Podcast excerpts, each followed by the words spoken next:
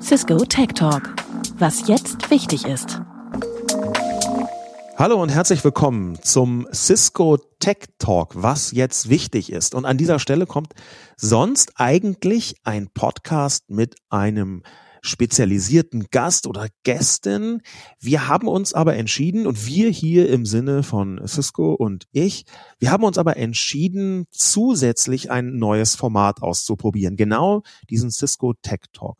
Und da wollen wir immer im Wechsel mit dem ganz normalen Podcast, der weiter etwa monatlich kommt, äh, in den Wochen dazwischen darüber sprechen, was gerade viel diskutiert wird in den verschiedenen Tech-Szenen. Und wenn wir darüber sprechen, dann heißt es natürlich mehrere Leute und es werden tatsächlich von Cisco auch mehrere Leute sein. Beginnen jetzt bei der allerersten Ausgabe des Cisco Tech Talks, was jetzt wichtig ist, möchte ich mit einem Mann von Cisco, Ilja Freund, der auch von Anfang an das Mastermind dieses Podcastes war. Hallo Ilja, danke, dass du mit mir über die aktuellsten Entwicklungen überhaupt sprichst. Hallo Sascha, es freut mich sehr. Mastermind äh, ist immer ein gutes Intro. Das lasse ich mal so stehen. Ja, das lassen wir einfach beide so stehen, vor allem weil es einfach wahr ist. Aber worüber wir genau sprechen jetzt bei dem bei der ersten Ausgabe, das wird für uns noch einmal zusammengefasst thematisch. Heute sprechen Ilja Freund und Sascha Lobo über künstliche Intelligenzanwendungen wie den Bildgenerator DALL-E, der aus hingeworfenen Worten Bildwelten erschafft, und ChatGPT, das Texte schreibende Programm.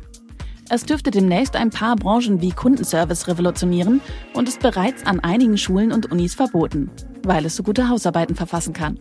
Außerdem geht es heute um einen großen Schlag gegen Cyberkriminalität. Das international agierende digitale Erpressungsnetzwerk Hive wurde zerschlagen. Der Schaden, den Hive verursachte, liegt nach Schätzungen bei mehreren Milliarden Dollar. Der kleine Bonus stammt diesmal von BMW und heißt iVision D. Was dahinter steckt und warum es den Anblick der Autowelt komplett verändern könnte, hört ihr jetzt im Podcast. Okay, Ilja, über diese drei Punkte sprechen wir, aber lass uns doch einfach mal anfangen mit künstlicher Intelligenz.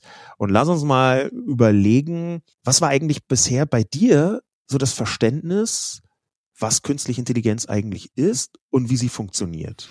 Na, bisher war künstliche Intelligenz für mich eher nur ein uneingelöstes Versprechen und lustigerweise auch habe ich das tatsächlich immer nur an so diesen, diesen Service-Bots äh, in irgendwelchen, ja, wenn man ein Problem hatte und beim Automieten oder sonst was äh, festgemacht, weil die halt immer so schlechte Antworten gegeben haben, dass ich mir echt äh, die, die Haare gerauft habe.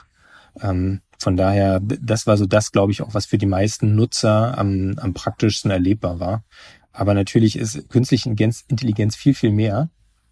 Ähm, und das entwickelt sich jetzt doch langsam in eine Richtung, die ähm, ja ein bisschen hilfreicher ist als vorher. Ein bisschen hilfreicher ist ja aus meiner Sicht sogar eine Untertreibung, aber lass uns mal ganz konkret in die Technologie reinspringen, nämlich ChatGPT, das äh, seit Ende letzten Jahres für gigantische Aufmerksamkeit sorgt. Na, du meinst das Tool, ähm, was dir so ein bisschen Sorge um deinen Job macht? Jein. Also ein Teil meines Jobs wird sicherlich irgendwie durch künstliche Intelligenz mit aufgefressen. Das Ding schreibt unfassbare Texte. Aber da steckt, glaube ich, noch viel mehr dahinter. Und was genau dahinter steckt, wie das funktioniert, auch da haben wir einen kurzen Einwurf, der uns auf ungefähr den gleichen Stand bringen soll. OpenAI.com, maßgeblich finanziert von Microsoft und Elon Musk, hat mit der Software ChatGPT für großes Aufsehen gesorgt. Sie ist privat frei benutzbar, wenn man sich auf OpenAI.com registriert.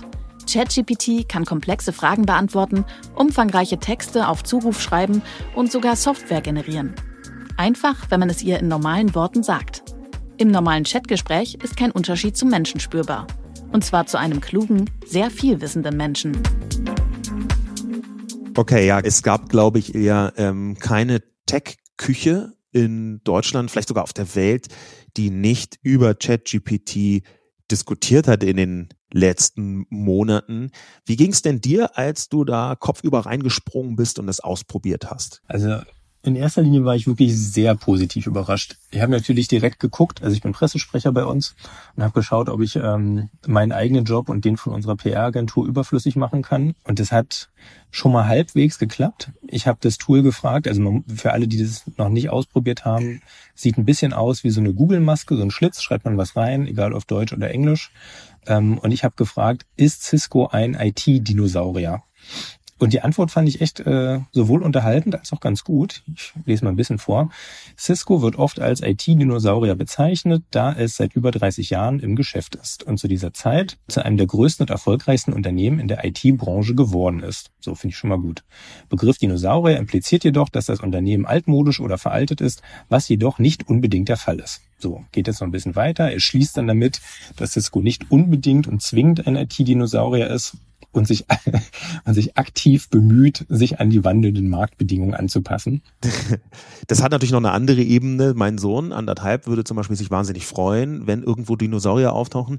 Äh, aber natürlich ist da sowas drin, was wir auch in der künstlichen Intelligenz immer wieder sehen, wie unfassbar rasend schnell sich das digitale Umfeld verwandelt.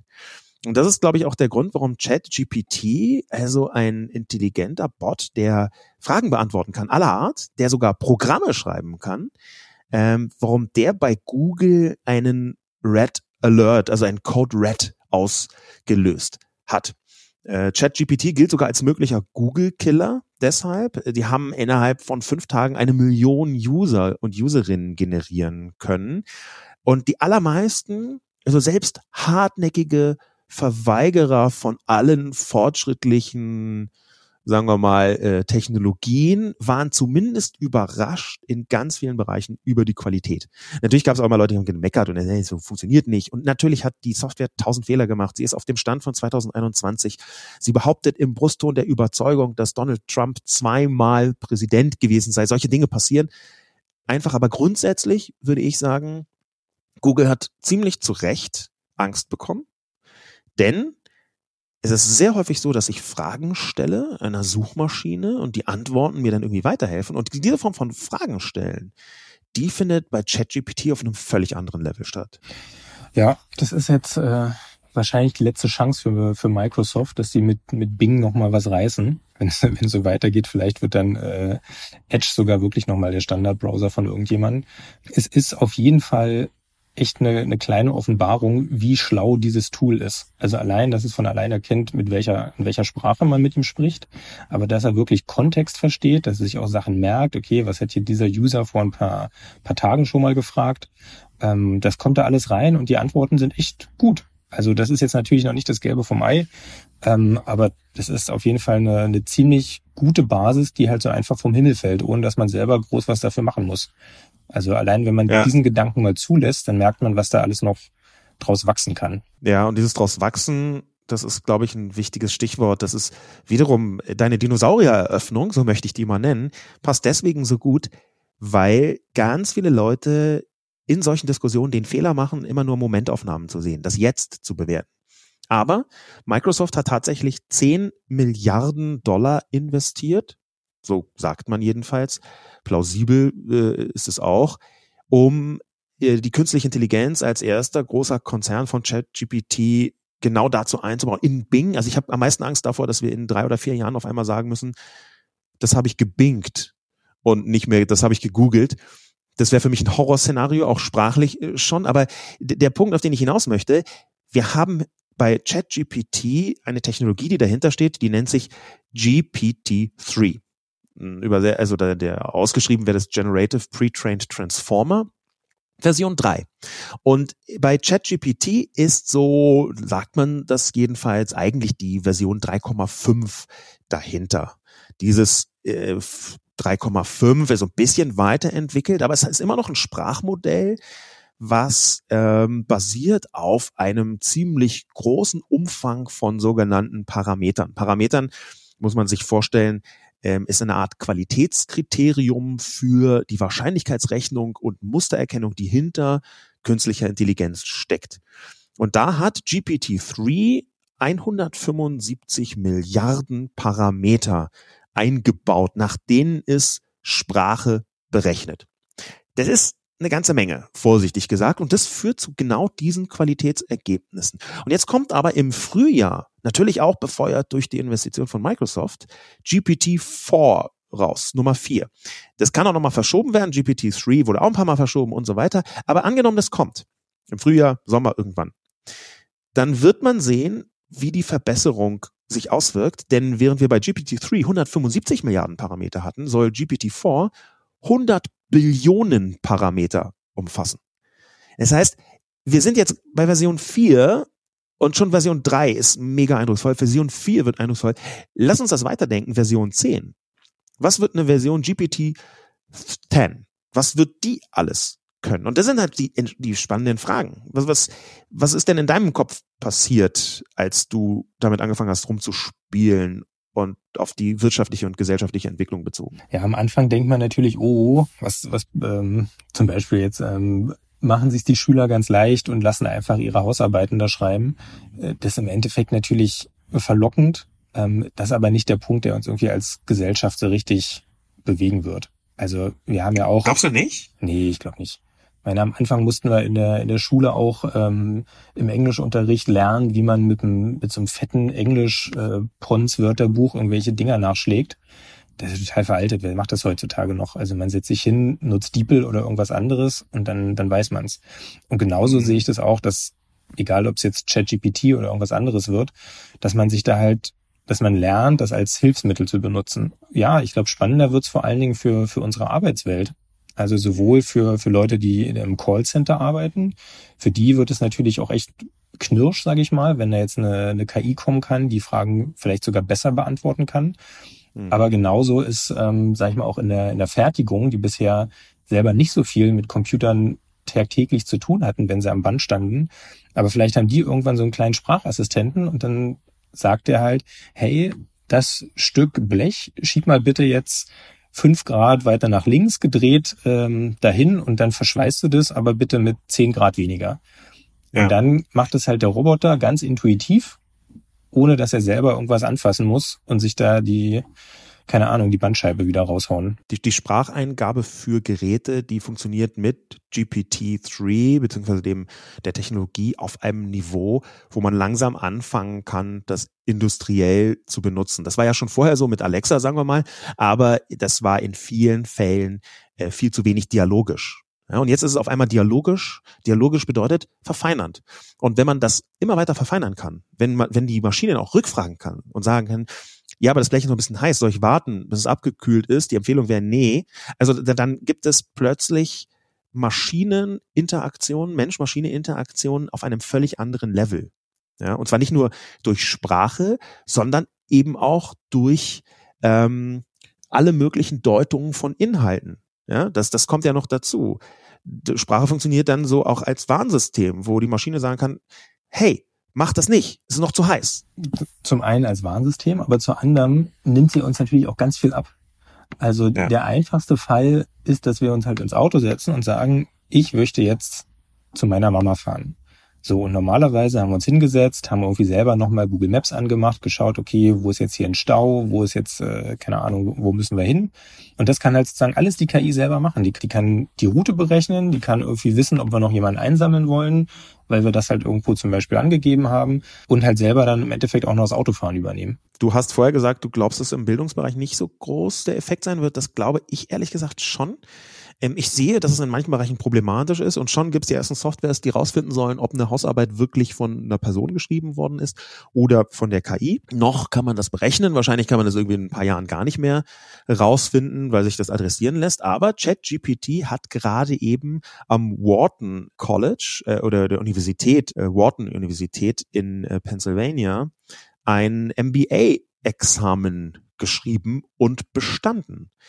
Und ich glaube, das macht irgendwann schon einen Unterschied. ich möchte jetzt nicht zu sehr auf diesen Bildungsbereich rumragen, aber es gibt eine ganze Reihe von LehrerInnen und ProfessorInnen, die auf Twitter in den letzten Wochen sowas geschrieben haben wie, okay, wir müssen Bildung komplett neu denken. Aber das ist ja genau richtig. Also ich, ich glaube, da wird sich keiner beschweren, wenn wir in Bildung anfangen, neu zu denken. Also wenn man jetzt mal ganz fies ist, sitzen wir immer noch in einem Bildungssystem, was irgendwie vor über 100 Jahren mit Frontalunterricht eingeführt wurde. Und ja. da sozusagen auch wenn wir jetzt ge getrieben werden, aber wenn wir sozusagen die, die Möglichkeiten am Horizont sehen, wenn das jetzt der Anlass ist, zu sagen, okay, lass uns mal praxisorientierter gucken, nicht irgendwie, man muss was auswendig lernen oder halt irgendwie stumpf irgendwas runterschreiben, sondern mehr problemorientiert zu schauen, okay, ich habe eine Lösung, ich habe ein Problem, ich habe eine, ich möchte zu einer Lösung kommen, wie schaffe ich das mit verschiedenen ja. Hilfsmitteln?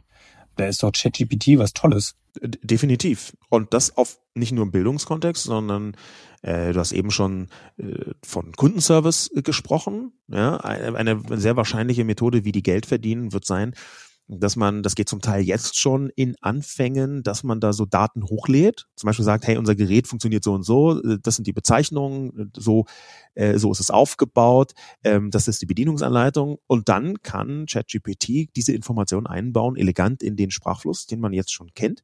Das ist eine Ebene. Eine andere Ebene sind sowas wie Therapieformen. Ja, natürlich kann man die neuesten Studien, was bestimmte psychologische Muster angeht, psychotherapeutische, äh, psychiatrische Muster angeht, die kann man auch einspeisen. Und dann kann ChatGPT, wenn es irgendwann gut genug ist, vielleicht am der Unterhaltung noch präziser erkennen, was eigentlich los ist, als ein Mensch das könnte. Ist jetzt geraten, aber ich finde nicht schlecht geraten. Ist auf jeden Fall eine super Überleitung zu einem der wichtigsten Themen, die wir jetzt noch gar nicht gestriffen haben. Sofort, wenn KI gesagt wird, dann gehen ja bei der Hälfte der Bevölkerung Alarmglocken an. Egal, ob sie ja. jetzt an, an, Terminator, Matrix oder sonst was denken. Ähm, ich glaube, ganz so schlimm ist es noch nicht, aber es ist auf jeden Fall ein ganz berechtigter Gedanke, dass wenn man eine KI benutzt und die Welt setzt, wenn die da ist, dass man da irgendwie sich überlegen muss, wie kann es funktionieren, dass sie keinen Schaden anrichtet. Ja. Und ich glaube, kurz oder aktuell ist es so, dass sich, ähm, und so macht es auch ChatGPT und viele andere Firmen auch, dass sie sich erstmal selber Regeln auferlegen. Ähm, bisher war das Silicon Valley, oder das hat ja seinen Ursprung darin, dass das irgendwie ein sehr, sehr positives, weltverbesserndes Bild hatte. Ähm, also wir bei Cisco haben das zum Beispiel auch. Wir haben so ein Responsible AI Framework, dass wir ähm, zum Beispiel darauf achten, dass die Daten, die wir zum Trainieren nutzen von unseren Maschinchen, dass die ähm, ein Set beinhalten, das alle Menschen auf der Welt sozusagen gleichgerecht repräsentiert. Also ein Beispiel ist jetzt ah. zum Beispiel ähm, unsere Video Videosoftware WebEx. Als wir der versucht haben beizubringen, den Hintergrund rauszuschneiden, ähm, hat es erstmal gut funktioniert bei Menschen, die so nordeuropäisch aussahen. Und der Hintergrund war, dass das Team dafür in Nordeuropa sitzt. So, das haben die gemerkt so, oh. und meinten, ja gut, das äh, ist ja relativ klar, woran das liegt. Unser Sample ist einfach schlecht. Und die Idee war natürlich, das muss überall auf der Welt funktionieren und so funktioniert es heute auch. Das heißt, man muss den Algorithmus, man muss darauf achten, dass der von einer komplett breiten Masse an Samples trainiert wird. Gleicher Effekt ist natürlich auch, wer programmiert an sowas mit. Also auch das ist ein ja. Teil von diesem Framework. Hat man da auch sozusagen nur die, die weißen Jungs sitzen oder sitzen da auch Frauen da mit drin aus verschiedenen Teilen der Welt? Das ist eins. Und der letzte Punkt, und das ist, glaube ich, der, der wichtigste, dass man halt noch mehr als sonst auf Transparenz setzt. Also wir veröffentlichen da auch, ähm, egal wer es sozusagen wissen will, wie wir diese KI programmieren, mit welchen Ansätzen. Das ist jetzt nicht immer unbedingt gut für fürs Betriebsgeheimnis, aber wir sagen zumindest, okay, das ist so ein sensibles Thema, da wollen wir das machen da wird sich in den nächsten Jahren, äh, glaube ich, irgendwie ein, Common Sense in der Welt und in der Community etablieren, wie man das macht. Äh, ich bin da auch sehr froh und äh, hoffnungsfroh, dass da auch die Regierung und die Wissenschaft mitmachen. Also wir brauchen da irgendeine Art von Regulierung und die wird sich dann auch finden. Lass uns doch mal zum nächsten Thema überleiten. ChatGPT ist quasi an vorderster Front von dem, was Fortschritt im Moment so ausmacht, nicht nur in den Köpfen der Leute, sondern auch weltweit, sorgt für unglaubliche Diskussionen wie unsere gerade eben. Aber wir haben ja auch die andere Seite. Und wenn man die Fronten des Fortschritts verfolgt, dann ist für viele Menschen mehr oder weniger das Gegenteil etwas, was in Deutschland kürzlich geschehen ist. Wir holen uns nochmal die Erklärung und den gegenwärtigen Stand rein. Ransomware ist das Schlagwort, über das wir auch schon einen Cisco-Podcast veröffentlicht haben. Cybersecurity, wie der ewige Kampf um digitale Sicherheit die Welt verändert. Hive ist ein Netzwerk, das in den letzten Jahren weit über 100 Millionen Euro Erpressungsgeld erbeuten konnte. Jetzt hat das FBI die Kontrolle über verschiedene Darknet-Seiten und Arbeitsplattformen der Gruppe übernommen und viele Daten zu den Leuten dahinter sammeln können. Die Aktion wurde zusammen mit 13 internationalen Polizeibehörden wie dem BKA und der Polizei Baden-Württemberg durchgeführt und rund ein Jahr vorbereitet, in dem die Gruppe infiltriert wurde. Auf das Konto der Täter gehen vermutlich auch mehrere Todesfälle, weil auch Krankenhäuser angegriffen wurden. Ah, das sind doch mal gute Nachrichten. Ein extrem ja, sind es? Ja, sind es? ist äh, ein, ein super wichtiger Schlag gegen die Cyberkriminalität. Also Hive gehört zu einer der Top 5 Ransomware-Gangs im Web. Ähm, wir haben so eine, eine Threat Research Organisation bei uns im Haus. Die machen quasi den ganzen Tag nichts anderes, außer im Darknet rumzukrauchen und zu schauen, was da so gerade passiert. Und die haben da regelmäßig vor denen gewarnt, dass es eine der aktivsten Gruppierungen im ganzen Web sind. Ähm, also was man auch so liest, die haben insgesamt über 1500 Unternehmen erpresst, viele auch aus Deutschland, insgesamt dann kumuliert mehr als eine Million Milliarde Euro Schaden. Also das ist schon ganz gut, wenn denen jetzt zumindest die Flügel gestutzt werden. Aber ist es denn so, dass da tatsächlich, es sind ja keine Verhaftungen vorgenommen worden, ne? Das Zerschl Netzwerk zerschlagen war so eine Schlagzeile, aber was heißt zerschlagen, wenn keine Verhaftungen vorgenommen werden konnten und gleichzeitig ja klar ist, zumindest ein Teil der Gruppe wird demnächst wieder online sein und weitermachen, oder? Ja, davon ist auszugehen. Also so wie man es gelesen hat, wurden da relativ viele Server beschlagnahmt, darunter also auch viele C2, sogenannte Command- und Control-Server, wo sozusagen die, die ganze Arbeit drüber dann gesteuert und ähm, ja, ins Internet geschoben wird. Man, man kann es immer von links und von rechts angucken und es ist natürlich nicht so, dass Hive jetzt komplett weg vom Fenster ist. Aber zumindest sind die erstmal für ein paar Monate damit beschäftigt, A, ihre Infrastruktur wieder aufzubauen und B, machen die sich jetzt, glaube ich, doch auch in die Hose, weil sie wissen, okay, da wurden auch ein paar Daten von uns gesichert und sie ja. wissen jetzt, wer wir sind. Also die ja. sind nicht mehr ganz so aktiv im nächsten Jahr, schätze ich. Von daher ist es aus meiner Sicht ein guter, ein guter Schritt. Ja, und das, was, was unter Aktivität zu verstehen ist, das müssen wir vielleicht nochmal erklären für diejenigen, die jetzt nicht jeden Tag in dem Security-Bereich unterwegs sind. Ähm, Ransomware ist ja Erpressungssoftware. Das funktioniert meistens so, dass man ein System versucht zu hacken ähm, und dann einen Teil der Daten auf diesem System verschlüsselt und dann Lösegeld fordert, damit man die wieder entschlüsselt. Und wenn man das nicht tut, äh, also wenn man kein Lösegeld zahlt als betroffene Person, ähm, dann wird ganz schnell klar, okay, ich kann meine Systeme gar nicht mehr benutzen. Das ist so der, der durchschnittliche Fall. Und der, und der ist auch gar nicht so selten. Also im Schnitt ja. sind von allen Cyberkriminalitätsaktivitäten, sage ich mal, im Web ein Viertel davon im letzten Jahr Ransomware gewesen. In manchen Zählarten und Quartalen auch bis zu 40 Prozent. Also das ist schon die, die größte Bedrohung, die es aktuell gibt. Und der Grund ist schlicht und ergreifend, weil damit am einfachsten Geld verdient werden kann. Also diese Hacker, ja. da, das sind keine Robin Hoods und das sind auch in der Regel keine, keine Menschen mit einer politischen Agenda. Also gibt's auch, aber in dem Fall eher seltener. Die wollen einfach gucken, wie schaffen wir es, mit dem kleinsten Aufwand so viel Geld wie möglich zu verdienen. Und verdienen im Sinne von erpressen. Und das äh, für, für mich das Interessante, was ich bis dahin auch nicht wusste, ähm, obwohl ich mich damit ein paar Mal beschäftigt habe, ist die unglaubliche Arbeitsteiligkeit, die Hive äh, benutzt hat. Das ist jetzt auch nichts, würde man sagen, was man, wo man regelmäßig Pressemitteilungen lesen kann, ja, dass sie jetzt ein, äh, neue Halbtagsjobs eingeführt haben oder, ähm, aber das ist, äh, Hive arbeitet komplett im Homeoffice, das kann man ja schon mal sagen. Ähm, das ist also äh, diese Form von Arbeitsteilung über diese verschiedenen Plattformen, verschiedene Darknet-Seiten.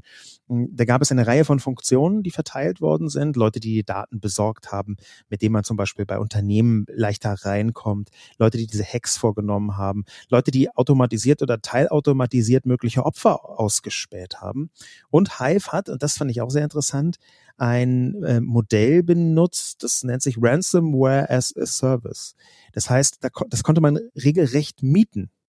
Ja, man konnte also diese Ransomware-Infrastruktur mieten, wenn man die entsprechenden Daten mitgebracht hat, die es wahrscheinlicher gemacht haben, dass man einen Erfolg am Ende hinbekommen hat, also Lösegeld fordern kann, meistens ja über Bitcoin oder ähm, andere ähm, Kryptowährungen.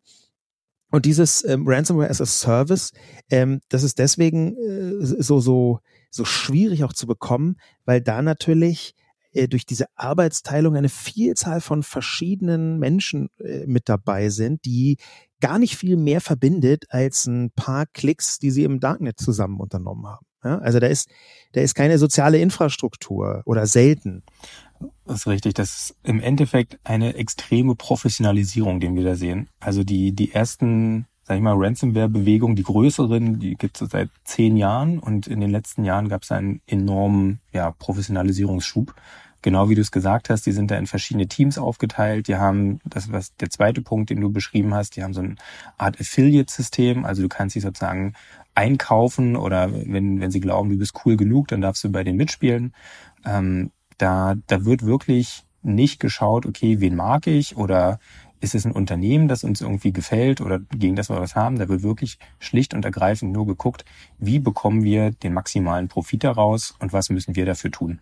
Und gleichzeitig ist es natürlich wie bei jeder Erpressung, da kannst du ja vielleicht auch ein bisschen aus deiner Erfahrung plaudern, bei jeder, wie bei jeder Erpressung. Weil, ähm, weil ich so oft erpresst wurde schon. Nein, ich wollte dir jetzt nichts unterstellen, Ilja. Aber ähm, ist es ja gar nicht so wahnsinnig ratsam, gleich zu bezahlen, oder? Nee, gar nicht.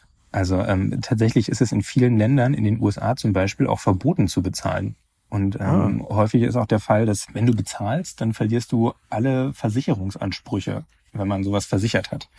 Und ähm, der, es gibt, ich weiß nicht, wo, wo ich das gelesen habe, aber tatsächlich, ähm, wenn ein Unternehmen zahlt, dann ist es in 90 Prozent der Fällen so, dass es danach eine Zweiterpressung gibt. So nach dem Motto, wer einmal zahlt, der zahlt auch zweimal.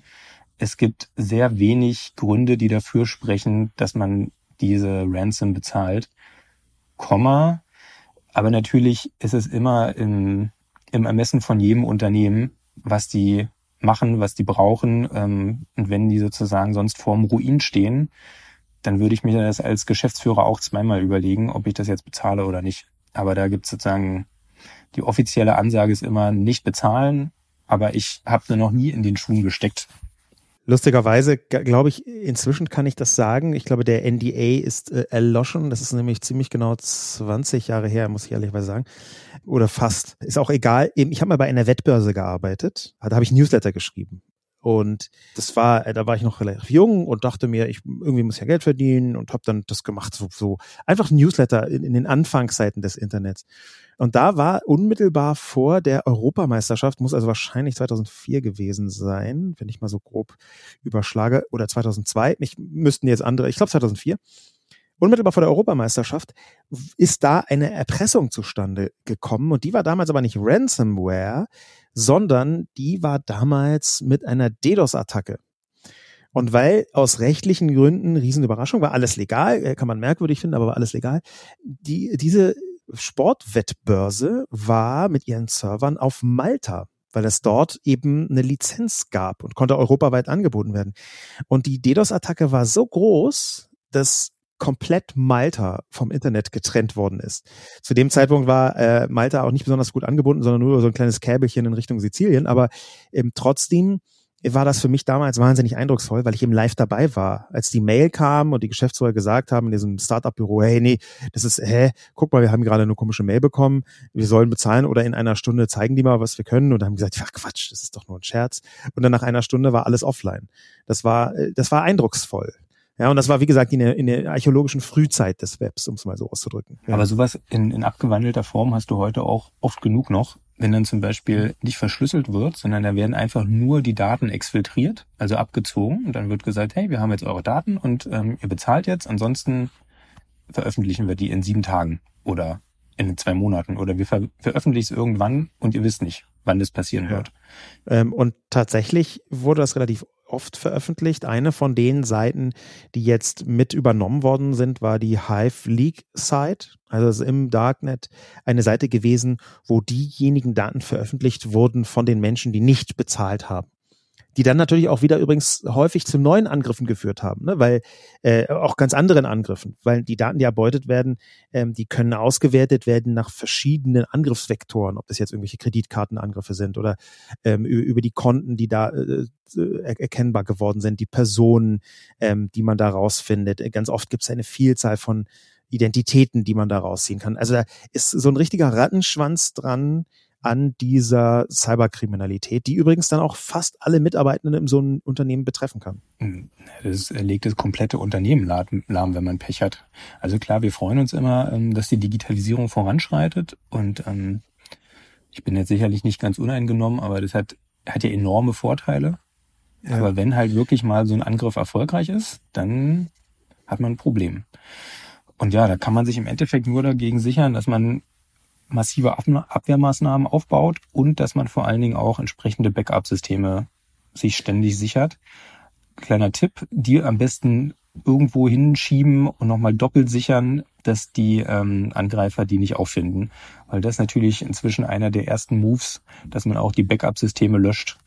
Ähm, ja. Da hat man dann auch nichts mehr von. Und die Betroffenen, da hört man ja selten von es gibt so Schätzungen, dass äh, unter 20 Prozent der Leute das überhaupt anzeigen, ähm, jedenfalls offiziell anzeigen und veröffentlichen. Da gab es viel Debatten darüber, wie stark sollte das veröffentlicht werden oder nicht. Da gab es auch Gesetzesvorhaben und so weiter.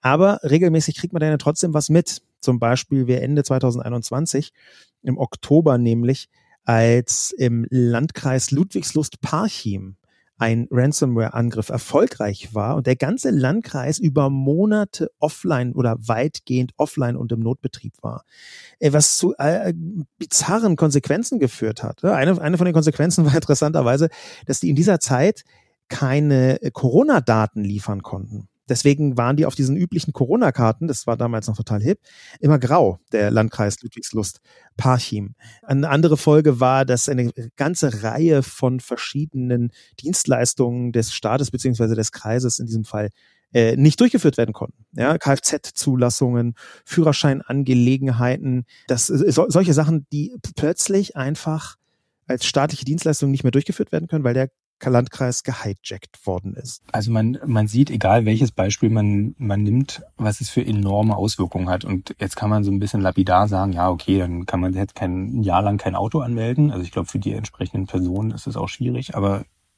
die Ransomware-Gangs, die greifen alles an. Also alles, ja. wo sie glauben, dass sie da schnell Geld verdienen.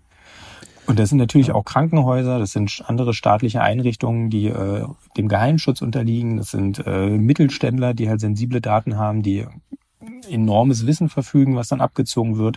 Tatsächlich sind so häufig, gerade absichtlich übrigens auch von Hive jedenfalls, Krankenhäuser die Ziele gewesen, weil so viel auf dem Spiel steht bei Krankenhäusern. Und je mehr auf dem Spiel steht, das ist deren Berechnung von diesen kriminellen Menschen, desto leichter wird dann am Ende auch bezahlt. Das hat aber unter anderem schon häufiger dazu geführt, dass Krankenhäuser ihre Funktion nicht mehr erfüllen können. Und wir wissen, dass es mindestens sehr wahrscheinlich ist, dass es deshalb Tote gegeben hat durch Ransomware-Erpressungen von Krankenhäusern. Vor äh, zweieinhalb Jahren zum Beispiel gab es einen großen Hackerangriff auf die Uniklinik in Düsseldorf. Die Notaufnahme musste schließen und Operationen waren nicht mehr möglich, weil das System gehijackt wurde. Und eine von den Notfallpatientinnen, die gerade operiert werden sollte, musste dann in ein anderes, weiter entferntes Krankenhaus nach Wuppertal gebracht werden, also von Düsseldorf nach Wuppertal. Ähm, und das hat über eine Stunde gedauert und äh, sie ist dann verstorben. Ein weiterer Beleg dafür, wie, wie ja, schwerwiegend das Thema ist, aber vor allen Dingen, wie wichtig das auch ist, dass der Staat sich dagegen wehrt. Der Staat hat die Server beschlagnahmt, jetzt ist erstmal Pause, aber wahrscheinlich ziehen sie um und da kann man sich natürlich fragen, okay, macht das überhaupt noch Sinn? Aber mein Blick darauf ist, ja, das macht total viel Sinn. Der Staat muss zeigen, wenn ihr euch mit uns anlegt, egal ob in Deutschland oder in welchem Land auch immer, dann verursacht das Kosten für euch. Und das sind sowohl Kosten, dass ihr eure IT-Infrastruktur neu aufbauen müsst, aber genauso auch, dass wir jetzt wissen, wer ihr seid. Und dass es jetzt für euch anspruchsvoll wird, euch zu verstecken ich hatte es ja am Anfang gesagt, die operieren ganz rational und gucken sich an, wie bekommen sie das meiste Geld mit dem wenigsten Aufwand. Und wenn sie wissen, wenn ich da angreife, dann habe ich mit einer Gegenwehr zu rechnen, dann zerschießt es mir meine Infrastruktur, dann werde ich vielleicht auf irgendeine Top-Liste gesetzt und kann jetzt nicht mehr so schön Urlaub machen, dann überlegen die sich zweimal. Von daher Riesenrespekt an die Behörden, auf jeden Fall dranbleiben und so viel wie geht davon. Und kommen zum Schlussbonbon unserer kleinen Diskussionsrunde des ersten Cisco Tech Talks. Schon angekündigt, stammt diesmal von BMW. Natürlich, im Autoland Deutschland muss man einen Autobonbon hinten rankleben. Einen nur vorsichtig gelutschten Autobonbon, um diese Metapher jetzt komplett ins Absurde zu ziehen. Hast du die von ChatGPT dir schreiben lassen? Äh, die, äh, nee, dann wäre dann wär sie lustiger. Dann wäre sie zweifellos lustiger geworden. Die Konzeptstudie BMW iVision D wurde schon Anfang Januar auf der CES in Las Vegas vorgestellt. Das vernetzte Auto der Zukunft. Mal wieder. Das Interessanteste dabei, jedenfalls neben der Fullscreen-Windschutzscheibe, es trägt eine Art digitalen Autolack, der mit E-Ink funktioniert. Also der gleichen Technologie, die auch in E-Readern verbaut ist. Man kann deshalb einfach per App aus 32 Farben wählen, wie das eigene Auto aussehen soll. Sogar Mischungen, Muster und Kombinationen sind möglich. Plötzlich ist klar, das ist das, was ich vermisst habe. Übrigens nicht nur bei Autos, sondern auch zu Hause. Das ist ein Kindheitstraum von mir gewesen. Das ist wie Fliegen. Ich wollte immer auf Knopfdruck anderen Lack. Ich habe sogar irgendwie mal so einen Science-Fiction-Film gesehen, ich glaube aus den 90ern, mit Arnold Schwarzenegger, wo eine Sekretärin gezeigt wurde, die ihren Nagellack digital ändert. Und genau diese Zukunft ist jetzt endlich da, Ilja. Ja, also ich, ich glaube, wir haben äh, ähnliche Filme geguckt. Ich kann mich noch erinnern, als ich in der Schule war, hatten wir im, im Kunstunterricht so einen, ähm, so, so einen Zukunftswettbewerb und meine Gruppe kam dann mit der Idee, dass wir doch eine Farbe gerne hätten oder entwickeln möchten, die man an die Wand malt und dann kann die da Bilder projizieren, das Fernsehprogramm, was man, was man so möchte.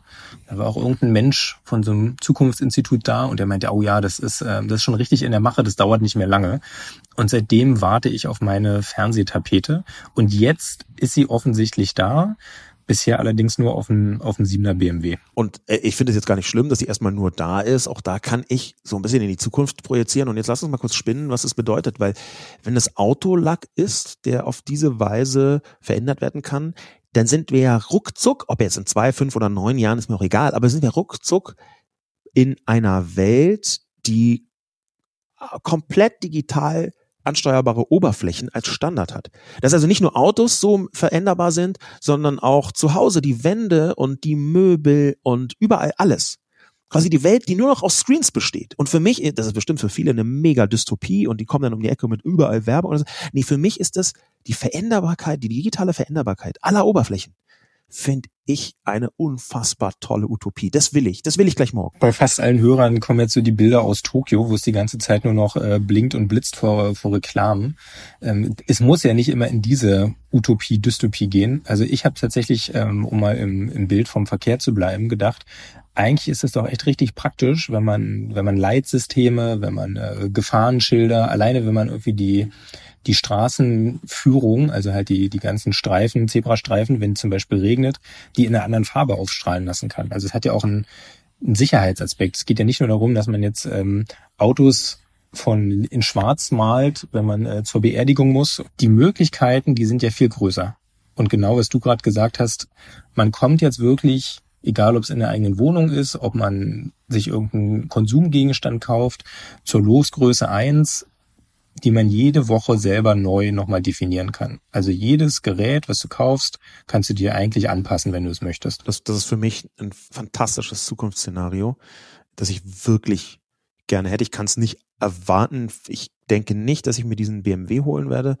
Ich denke schon, dass ich versuchen werde, alle Produkte, die irgendwie erreichbar sind, die irgendwie so eine veränderbare Oberfläche haben, irgendwie in meinen Alltag zu integrieren. Ich möchte das gerne. Ähm, würdest du dir sowas kaufen. Na, sagen wir mal ganz, was ganz naheliegendes, einen Esstisch, wo du die Farbe auf der, in der App verändern kannst? Also ich glaube, einen Esstisch nicht. Wir haben einen aus Beton, den, den finde ich genauso richtig, aber wir werden sicherlich ein paar Wände damit äh, anstreichen und dann auf Knopfdruck, je nachdem, ob es draußen regnet oder gerade ein schöner Sommertag ist, das dann sozusagen der, der Stimmung anpassen. Also Ambilight, äh, weiß nicht, 5.0 oder so. Genau. Und wenn man ja mal guckt, bisher sind die ganzen äh, großen Technologieunternehmen im Bereich Werbung so unfassbar verantwortlich mit diesem Topos umgegangen. Ähm, Facebook, äh, Google, da war ja in ganz vielen Dimensionen klar, okay, die könnten alles Mögliche machen und sie sind sehr vorsichtig mit den Möglichkeiten umgegangen. Ich bin absolut sicher, dass sie das auch diesmal tun werden, wenn die digitalen Oberflächen allgegenwärtig sind und damit natürlich zumindest die theoretische Möglichkeit von allgegenwärtiger visueller Werbung dazu kommt. Ja, das war unsere erste Ausgabe vom Cisco Tech Talk. Ilja, vielen Dank für deinen Teil. Sascha, vielen Dank für meinen eigenen Teil und dem Publikum genauso vielen Dank fürs Zuhören. Wir freuen uns über Reaktionen. Sagt uns gern auf den üblichen Kanälen, zum Beispiel in sozialen Medien, ähm, was für Themen ihr besprochen haben wollt. Ilja, hast du noch ein Schlusswort an unser Publikum? Es wird ein spannendes Tech-Jahr. Umso wichtiger, dass wir drüber reden. Vielen Dank nochmal ins Publikum und bis bald.